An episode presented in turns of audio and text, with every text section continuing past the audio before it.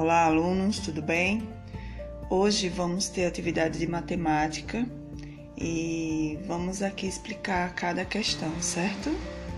Na primeira questão, vocês têm uma tabela, tem um número, tem a quantidade de semanas, primeira semana, segunda, terceira, quarta e o total de turistas de uma determinada cidade de cada semana.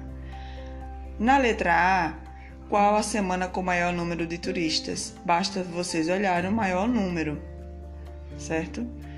É, e colocar se foi primeira semana, segunda, terceira ou quarta. Letra B: o total de turistas das quatro semanas ultrapassa 50 mil. Vocês podem olhar pelos valores sem precisar somar e já ter uma ideia se ultrapassa ou não certo?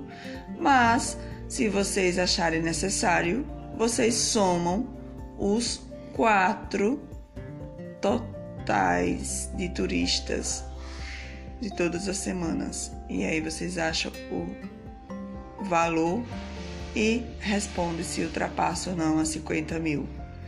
Na segunda questão, qual o valor, qual o maior número formado pelos algarismos? 6, 1, 2, 8 e 9. Basta vocês colocarem os números em ordem decrescente, do maior para o menor, e vocês vão achar o número. Certo? Coloco esse número sem as vírgulas, claro. Na terceira, observe o número 54.321. Qual é o algarismo que se encontra na ordem da unidade de milhar? Lembram? Vamos enviar uma tabela para vocês fazerem a relação.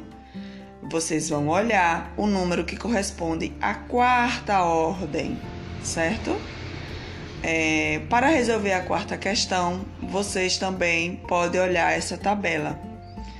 Mas a pergunta é: no número é, 1672, o 7 representa corresponde a. Aí tem as alternativas, vocês marcam X. E na quinta, vocês vão decompor, decompor os números de acordo com o modelo. Nós temos o modelo 7569. Ele tem 7 unidades de milhar, 5 centenas, 6 dezenas e 9, dezen... 9 unidades. Perdão.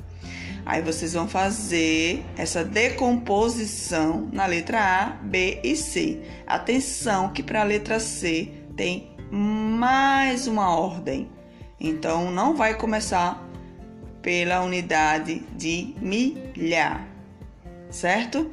A tabela que eu vou enviar também vai ajudá-los nisso, ok? É a tabela que já foi usada na, na na questão anterior, tá bom? Um abraço, qualquer coisa é só me chamar.